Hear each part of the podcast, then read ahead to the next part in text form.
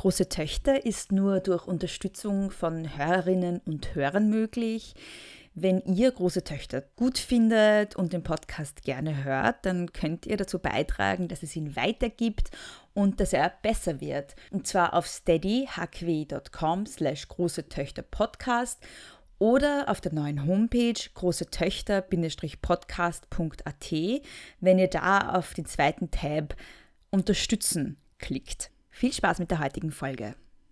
Hallo und herzlich willkommen bei Bär Senf, der Kommentarspalte von Große Töchter. Wenn man mit Uterus und Vagina zur Welt kommt, kriegt man einige tolle Dinge gratis dazu. Zum Beispiel Gebärmutterkrämpfe, pochende Schmerzen im Unterleib, Rückenschmerzen, Kopfschmerzen, Schmerzen in den Beinen, Kreislaufbeschwerden, schmerzhaftes Spannungsgefühl in den Brüsten, depressive Verstimmungen, Hitzewallungen, Migräne, Müdigkeit, Übelkeit und Erbrechen und vaginale Blutungen einmal im Monat mindestens. Richtig, ich spreche über die Regel und die Regelbeschwerden und PMS-Beschwerden, die damit einhergehen. Neben diesen kriegt man aber auch gratis die Beschämung über einen biologischen Prozess, über den man selbst null Kontrolle hat und man lernt von klein auf gratis, wie grauslich dieser Prozess ist und wie grauslich der eigene Körper, der diesen Prozess durchläuft, ist. Von der eigenen Periode nicht davon abgehalten zu werden, am Berufsleben oder gesellschaftlichen oder politischen Leben zu partizipieren, ist leider nicht gratis, es ist Luxus, zumindest laut österreichischer Gesetzeslage, so doch Menstruationshygieneprodukte hierzulande mit 20 Prozent und damit höher besteuert sind als viele andere Güter des täglichen Bedarfs. Sie werden höher besteuert als Kaviar. Sie werden gleich hoch besteuert wie Champagner. Das ist ein Problem. Es ist ein Problem, das sich im Laufe eines Frauenlebens auf mehrere tausend Euro summieren kann, vor allem wenn man Schmerzmittel noch mit reinrechnet. Und es ist ein Problem, das nur Menschen betrifft, die menstruieren. Und das sind vor allem Frauen, aber nicht nur. Kurzer Einschub am Rande. Diese höhere Besteuerung trifft Frauen noch dazu vor dem Hintergrund, dass sie sowieso über weniger Kapital verfügen.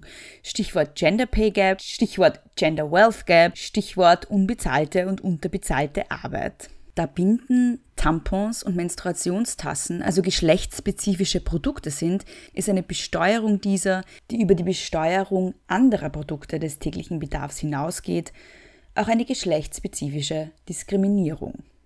Ein bisschen Background-Wissen in dem Zusammenhang. Also in Österreich gibt es eine Standard-Mehrwertsbesteuerung von 20 Prozent und einen ermäßigten Steuersatz von 10 bzw. 13 Prozent. Das ist übrigens Paragraph 10 des Umsatzsteuergesetzes, falls sich's wer reinziehen will von euch. Dieser ermäßigte 10 Prozent Steuersatz gilt in Österreich für diverse landwirtschaftliche, kulturelle, soziale Dienstleistungen aber eben auch für Güter des täglichen Bedarfs und Lebensmittel.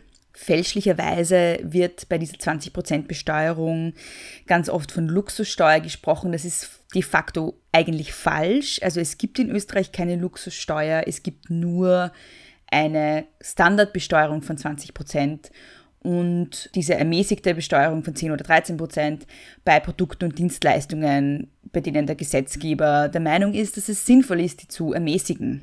Während viele andere Produkte, die mit dem ermäßigten Steuersatz von 10% besteuert sind, nicht unbedingt notwendig sind, wie zum Beispiel der eingangs erwähnte Kaviar, sind Menstruationshygieneprodukte für Frauen einfach notwendige Produkte, die sie brauchen.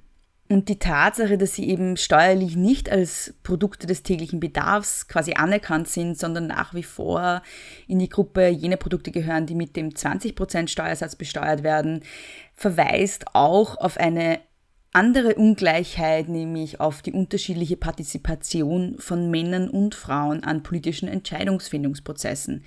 Es verweist darauf, wie wichtig es ist, dass Menschen am Entscheidungstisch sitzen, die eben schon einmal im Monat menstruieren und deshalb verstehen, wie wichtig das Thema ist und wie essentiell Menstruationshygieneprodukte sind. Hanna Herbst schrieb zum Beispiel in einem Weißartikel, Zitat, die Tamponsteuer zeigt, welche Auswirkungen mangelnde Repräsentation von Frauen in der Politik hat und vor allem, welche Dinge als irrelevant angesehen werden, weil sie ausschließlich Frauen betreffen. Zitat Ende.